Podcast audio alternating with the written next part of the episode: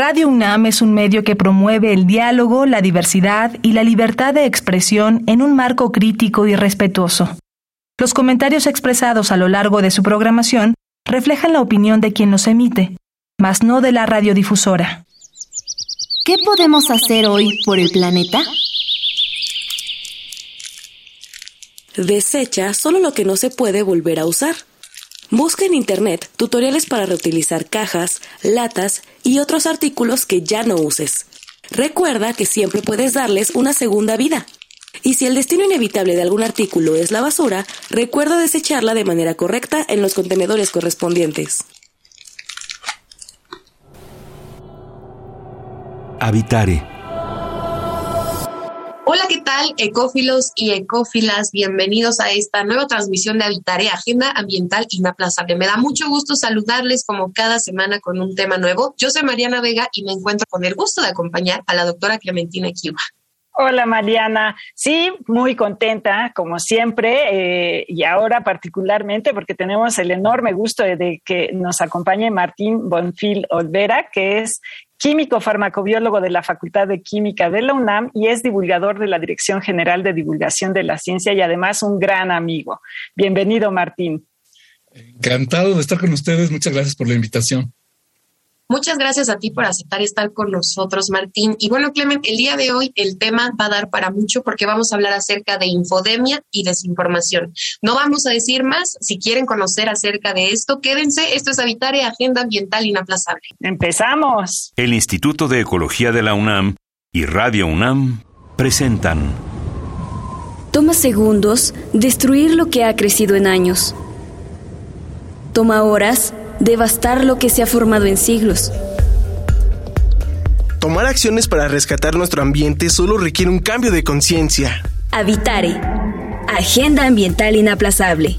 Ciencia, acciones y reacciones para rescatar nuestro planeta. Nuestra, casa.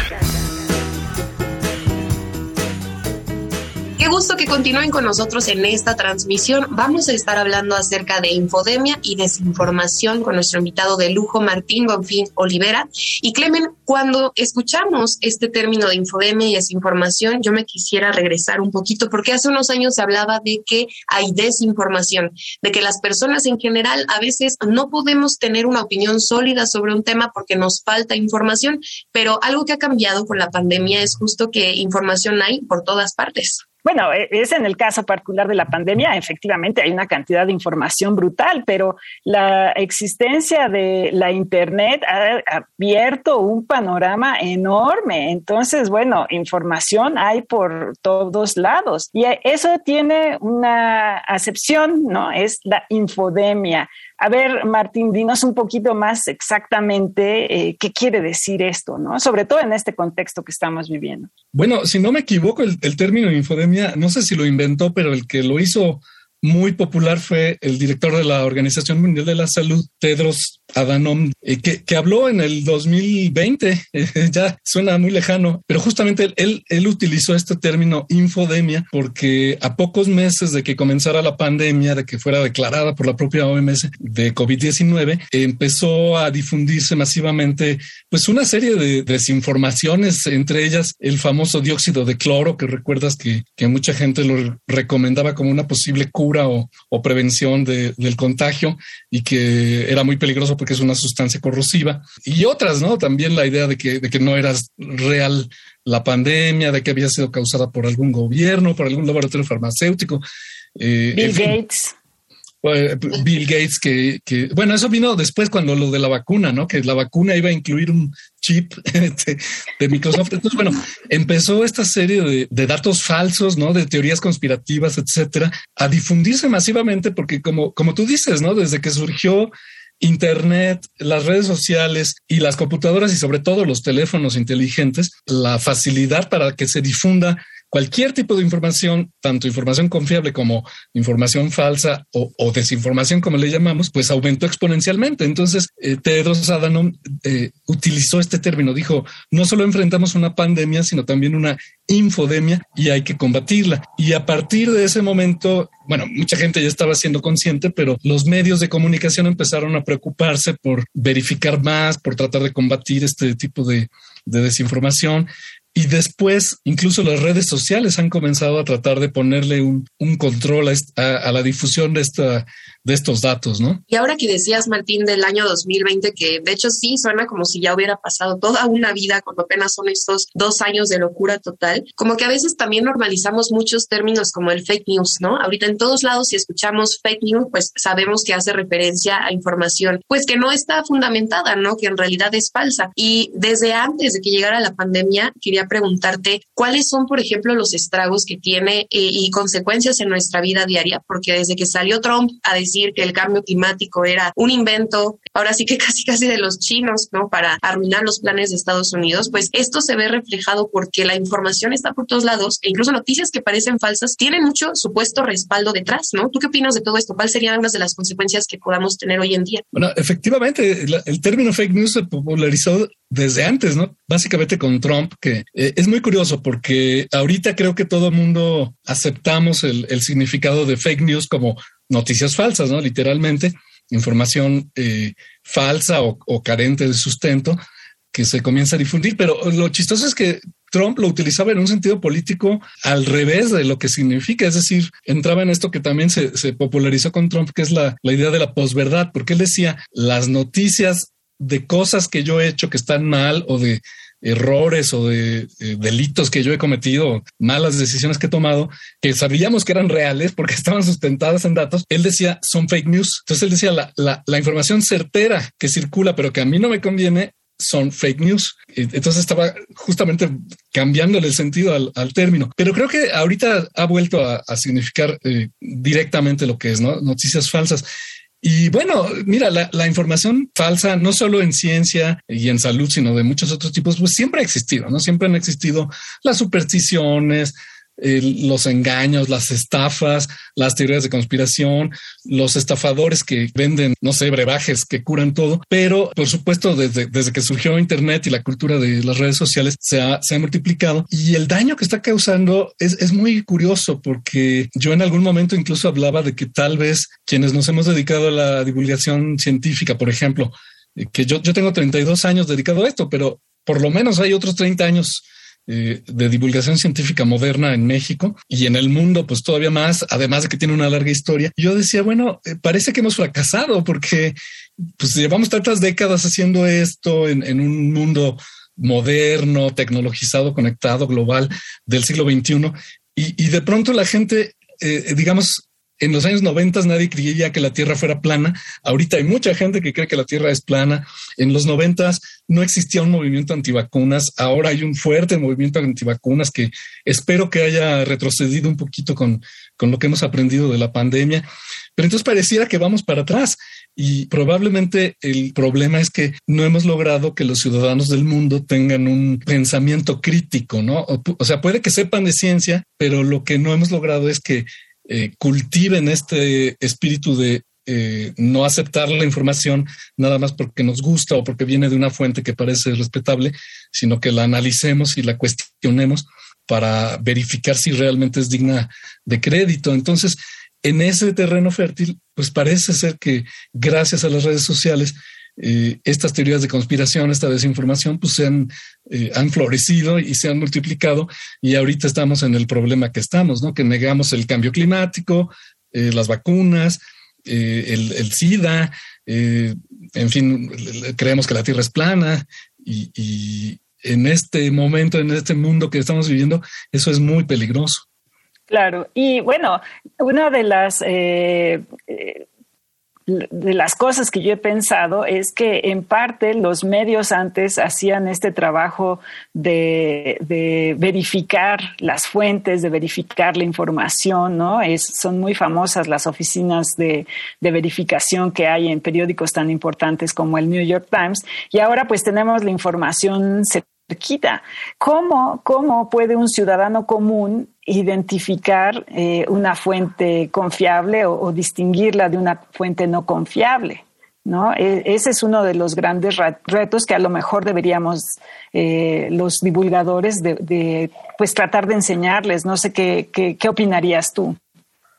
Bueno, qué, bueno que lo mencionas, porque efectivamente el, gran problema de Internet y las redes sociales es que no están, eh, pues podríamos decir, arbitradas o que no hay un, un editor, ¿no? Un, control de calidad, porque cualquier periódico, cualquier revista, cualquier eh, editorial que publique libros, cualquier estación de radio, de televisión, tiene asesores, tiene editores sobre todo, que, que, no dejan pasar cosas que no deban pasar, ¿no? Que no pasen un mínimo control de calidad, en este caso de, de confiabilidad de la información pero en Internet cualquiera puede publicar lo que sea. Y, todavía recordarás que Humberto Eco alcanzó a decir que, que gracias a Internet el, tonto de la cantina, que, en la cantina suelta cualquier cantidad de barbaridades, ahora puede tener alcance mundial, ¿no? Eh, entonces, ese es uno de los grandes problemas. Y si tú te fijas, ya ahorita las redes sociales, al menos Twitter y Facebook, están... Eh, castigando, están censurando las cuentas que difunden desinformación, al menos sobre COVID, ¿no? Entonces ya le cerraron su cuenta a Pati Navidad, a Miguel Bosé, eh, porque difundían este, información que puede poner en peligro la salud, pero básicamente seguimos teniendo ese problema. Ahora, ¿cómo verificar? Bueno, es que ese es el, gran problema, ¿no? Eh, recordarás que en el sismo de 2017, también surgió una gran cantidad de, desinformación al grado de que había quien decía se acaba de derrumbar un edificio en tal esquina, ibas y no, no había pasado nada, ¿no? Entonces empezaron a circular eh, pues memes, infografías, mensajes en redes sociales que decían antes de compartir la información, ve de dónde viene, número uno, cuál es la fuente, eh, porque no es lo mismo que lo haya publicado un periódico respetable, una universidad, una institución de investigación, un gobierno eh, nacional o local, a que lo haya publicado pues cualquier persona que tiene su sitio o su página de Facebook. Luego decía, ve si, si aparece en otros sitios o solo aparece en un solo lugar. Porque hay una noticia que vale la pena difundir, normalmente pues se empieza a difundir y la encuentras en, en, varias fuentes, ¿no? Si solo la encuentras en un lugar y además ese lugar no es confiable, lo más probable es que, es que no sea confiable esa información. Eh, y la otra cosa que decían es, bueno, verifica con eh, instituciones eh, confiables, con, con el gobierno, con las universidades, con los expertos, con los medios de comunicación que tienen una reputación. Entonces, esos son algunos pasos que podríamos dar, ¿no? Yo siempre que me llega una, por ejemplo, cuando salió ahorita hace unas semanas la, la llamada variante Delta Cron, ¿no? Que decían se combinó la Delta con la Omicron. Eh, bueno, hay un laboratorio en Chipre, que no es una potencia mundial en ciencia, es un solo laboratorio, un solo investigador. Eh, la noticia salió en muchos periódicos, pero solo hay una fuente. Eh, los expertos en virología del mundo dijeron no parece probable. Eh, yo en lo particular me comuniqué con un exalumno nuestro que tú recuerdas, este, eh, José, el doctor José Campillo, que es, es virólogo. Le dije, oye, me suena muy dudoso esto, ¿tú qué opinas? Y me dijo, no hay evidencia de que sea real. Entonces yo me sentí con la confianza de publicar, no parece real la variante del Tecron, pero si, si fuera realidad en uno o dos días vamos a saberlo. Entonces espérense, ¿no? No, creen pánico. Y pues no, hemos vuelto a saber de la supuesta variante del Tacron. Entonces probablemente, eh, incluso los expertos ya dijeron que probablemente se trató de una contaminación. Eh, entonces, más o menos ese es el proceso que uno sigue, ¿no? No, que uno pueda hablarle a un experto, pero sí esperarse un poquito, ver si nada más viene de una fuente, ver si aparecen otros medios. Eh, entonces, tal vez la paciencia sería una parte de, esta, de este método de verificación, digamos, ¿no? Y que es muy importante lo que mencionas, Martín, porque pensaba que el otro día platicaba con un amigo y él me preguntaba justo cuál es la labor de la divulgación de la ciencia, ¿no? Si tuvieran que poner como un gran bastión de por qué se hace hoy en día en México divulgación de la ciencia o de qué tipo se hace, él platicaba acerca justo del poder que tendría de contrarrestar toda esta mala información, digamos, que llega de las fake news. Pero yo quería justo también a ti preguntarte, sumar a esta discusión, porque yo pensaba que a veces el problema no es tanto en sí la información o de dónde obtenerla, porque hoy en día las generaciones nuevas ya lo tienen más que calado, que puedes obtener datos de donde tú quieras, ¿no? Y es muy sencillo acceder a todo esto, pero a veces es el fin con el cual nos informamos, que la pandemia lo ha, lo ha dicho todos los días, hay diferentes noticias, pero a veces no queda más que en el chisme o en la nota del día para poder pasar el rato, ¿no? ¿Tú, tú cómo ves el papel que tiene entonces la divulgación de la ciencia y sería una de sus metas quizá a futuro ir en contra de, de la infodemia o de las fake news? Mira, eh, es problemático porque la labor de, combatir las fake news, las, eh, noticias falsas, la desinformación, eh, las teorías de conspiración, etcétera, es que lleva mucho tiempo. Hay, una frase que ya es así como clásica, dice algo así como que para combatir un dato falso te tardas 10 veces más de lo que, o, ocupas 10 veces más espacio en eh, aclarar por qué algo es falso, ¿no? Entonces, si solo nos dedicáramos a eso, eh, pues estaríamos todo el tiempo nada más reaccionando a las fake news y eh, verificándolas, aclarando por qué son falsas, en fin, pero eh, sí hay gente que se dedica a eso. Incluso hay, hay medios completos que se dedican a eso. Por ejemplo, en, en inglés existe la página, el sitio web snopes.com. En México han abierto una que se llama Verificiencia en Facebook, que está inspirada en, en, Snopes y en otros sitios. Eh, lo bueno de la labor de divulgación científica es que es, es, muy, pero muy amplia y muy diversa. Entonces, hay espacio para eh, hacer divulgación con enfoques muy distintos. Entonces, hay gente que se ha dedicado a eso, a, combatir las charlatanerías, las pseudociencias, incluso más específicamente a verificar y, descartar las, las, noticias falsas. Eh, otros se han dedicado a combatir las pseudociencias en un aspecto más amplio, no, no como reacción, sino eh, hablan a veces de astrología, a veces de antivacunas, a veces de las terraplanistas. Eh, pero otros, por ejemplo, yo considero que el periodismo científico es una, eh, una de las maneras de divulgar la ciencia, pues los periodistas lo que hacen es buscar noticias que, sean útiles para la sociedad, ¿no? Que, le permitan tomar decisiones, que le permitan formarse una opinión, etcétera. y no necesariamente están descalificando las noticias falsas, pero si surge una noticia falsa, pues pueden informar al respecto. Y otros divulgadores, pues hacemos otras cosas, ¿no? Eh, yo digo que la finalidad más amplia eh, de la divulgación científica es fomentar la cultura científica de los ciudadanos, pero eso implica muchas cosas, entre ellos la habilidad de, darse cuenta cuando una noticia parece dudosa, ¿no?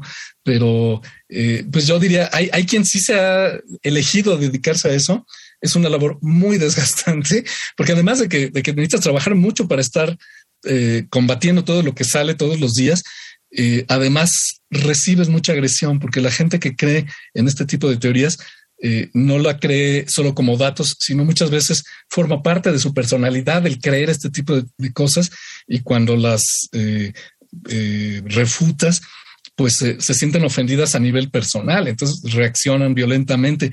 Entonces es una labor bastante ingrata, pero en este momento mucha gente ha elegido dedicarse a eso porque en el contexto de la pandemia, pues sí, sí es más urgente. O sea, no, no es lo mismo eh, refutar lo que dicen Jaime Maussan sobre los ovnis que refutar la gente que está diciendo métanse dióxido de cloro, ¿no? en medio de una pandemia creo, y a ver, eh, tú qué opinas, Martín, a lo mejor eh, sería interesante que abundaras un poquito más en esta idea del pensamiento crítico, porque la información eh, va a seguir estando a la mano de la gente y pues debe también tener esta capacidad de discernir entre, entre todo esto, ¿no? Entre toda esta cantidad de información. Entonces, eh, generalmente tenemos la, idea de agarrar y buscar la información que justifica lo que yo creo. ¿Cómo les podemos enseñar o cómo podemos transmitir la idea de un pensamiento crítico y de, y de una ciencia dinámica? ¿no? Porque también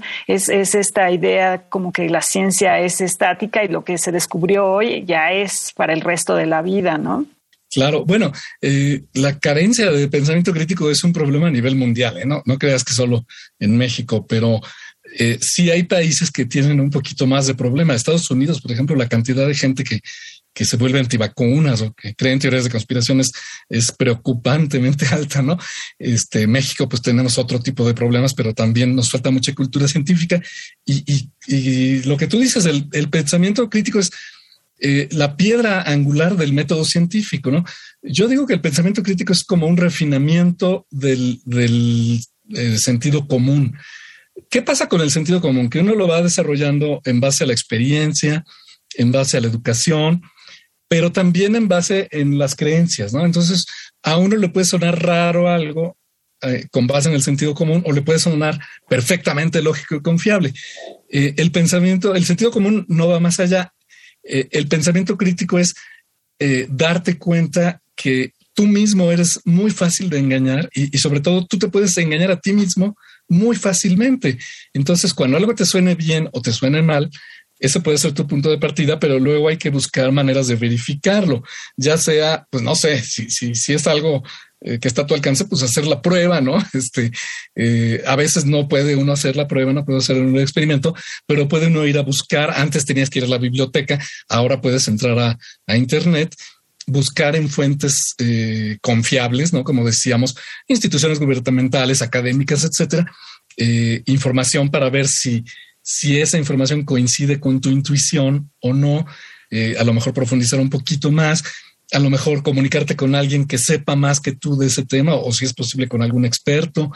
Eh, es decir, cuestionar eh, la información y cuestionar tu primer reacción a esa información, no confiar tanto en tu sentido común y dudar de las cosas que, que parezca que no son totalmente aceptables a primera vista. No pueden dudar de todo, ¿no? Ese es el, problema, que de qué cosas sí dudas y de qué cosas no dudas. Y en eso también ayuda el tener una cultura científica previa. Digamos, si tú te quedaste nada más con lo que aprendiste en ciencias naturales de secundaria, pues va a haber muchas cosas en las que no tengas información, entonces te quedas con, con tus creencias y lo que se te ocurra. Pero si es una persona que más o menos recibe cierta información, más o menos está informada de lo que se va descubriendo, etcétera, es más fácil que te des cuenta cuando algo suena muy raro. Eh, y entonces puedas, eh, se te prenda la luz roja de tu sentido crítico y empieces a investigar antes de, dar por buena o, por mala una información. Lo malo es que eso no lo estamos enseñando en la escuela o no lo estamos enseñando suficientemente, porque ese mismo pensamiento crítico es lo que necesita una democracia. O sea, tú necesitas ciudadanos que, que, no acepten lo que se les dice y no voten o no actúen en, en su actuar ciudadano, eh, pues nada más aceptando lo que se les dice, sino que lo mediten, lo piensen, lo cuestionen, lo sometan a prueba y tomen decisiones basadas en ese, en esa reflexión, ¿no? Entonces, eh, si fomentáramos un mayor pensamiento crítico desde la escuela y a lo largo de algunas generaciones, pues ya la propia familia no te puede te puede eh, inculcar ese hábito. Quienes venimos de familias, bueno, yo no vengo de una familia de científicos, pero quienes vienen de una familia de científicos o de gente que tenga ese tipo de hábitos en su trabajo, pues tienen una ventaja. A lo mejor si, si, lo lográramos inculcar desde, desde la escuela primaria, pues en una o dos generaciones ya también las familias inculcarían esa manera de pensar y no solo tendríamos una sociedad menos vulnerable a la desinformación, sino también una democracia mejor, ¿no? Porque tomaríamos decisiones basadas en, en hechos confiables o en datos confiables y no en creencias o propaganda. Claro, que además es muy posible lo que vas tú describiendo ahora, Martín, porque se trata también de ir quitándole muchos mitos a la ciencia que existen y que nos van inculcando precisamente desde que somos muy chiquitos y chiquitas, y hay que hacerla cada vez más presente en nuestra vida cotidiana, ¿no? De por sí, la pandemia es el ejemplo perfecto que le tomamos ya un poco más de seriedad cuando sale un científico eh, a dar los datos, ¿no? Que, que son confiables, que vienen detrás de una investigación y demás, pero también hay una gran barrera que es que muchas veces no, no se sabe por parte de la academia comunicar al resto de la sociedad que es una dinámica constante, ¿no? Se merecen una a la otra y a veces romper con eso pareciera que es atentar contra la seriedad o contra lo fuerte de los datos que trae detrás la ciencia, cuando no, simplemente a veces es hacerla un poquito más amigable, que algo que le digo a Clementina, porque Clementina tú eres una científica eh, que sale de lo cotidiano de estar dentro de la academia y no comunicarse al resto de la sociedad, ¿no? Sí, es, es, es, muy importante tener todas estas, estas ideas ¿no? en, la cabeza. Eh, bueno, la, presencia de nosotros eh, aprovechando estos medios y, y, la voz que nos da Radio UNAM, ¿no? Eh, cuando tengamos oportunidad de hablar incluso de lo que implica el pensamiento crítico. Yo ahora estoy un poco agarrando esa bandera ¿no? y discutir qué significa el, pensamiento crítico, más que estar pensando si tú estás bien en, tu idea o no, sino que, bueno, hay que, hay que escuchar diferentes versiones y a lo mejor llegar a una conclusión en conjunto que hay que aceptar que, las, las, discusiones pues pueden ser intensas, pero así se construye una relación más armónica social también, como bien lo dice Martín. Yo, yo añadiría que que instituciones como la UNAM y, todas las universidades públicas y privadas, las, buenas universidades privadas, ¿no?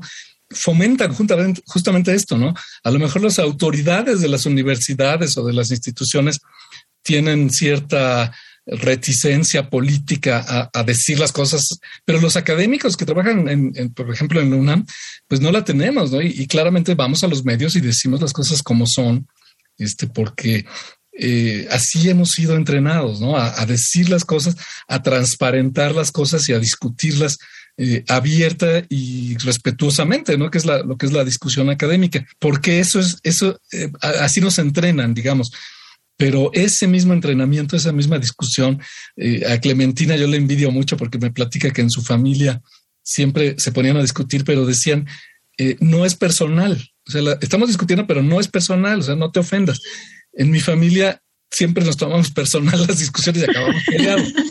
Pero deberíamos ser como la familia de Clementina, ¿no? Que, que podamos discutir incluso eh, eh, eh, de una manera calurosa, ¿no? Este, pero que no nos ofendamos a nivel personal. De lo que se trata es de no de ganar una discusión, sino de aprender de una discusión lamentablemente se nos termina el tiempo de este Habitare, Clemente. Pues sí, tristemente, pero mil gracias, Martín. Bueno, como siempre nos queda corto y mil gracias. Eso es lo bonito de la radio, que siempre hay ganas de, seguirle. Pues ojalá que no sea la última vez. Y muchas gracias por la invitación y felicidades por este magnífico programa. Claro que sí, muchas gracias. Te escucharemos por aquí próximamente. Como siempre, le agradecemos al Instituto de Ecología de la UNAM y a Radio UNAM, asistencia y voz de las cápsulas de Lisbeth Mancilla, información de Italia Tamés y Esmeralda Osejo Brito. En la operación técnica y producción, Paco Ángeles, y en las voces les acompañamos como cada semana la doctora Clementina Kiwa y Mariana Vega. Les esperamos en la próxima misión de Habitare Agenda Ambiental Inaplazable. Hasta la próxima. ¿Qué podemos hacer hoy por el planeta?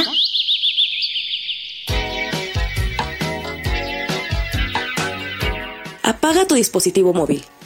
tu celular, tablet u otro dispositivo de carga cuando no lo uses. De esta manera, ayudas a que su batería dure más tiempo y por ende evitas ponerlo a cargar, ahorrando energía eléctrica y reduciendo tu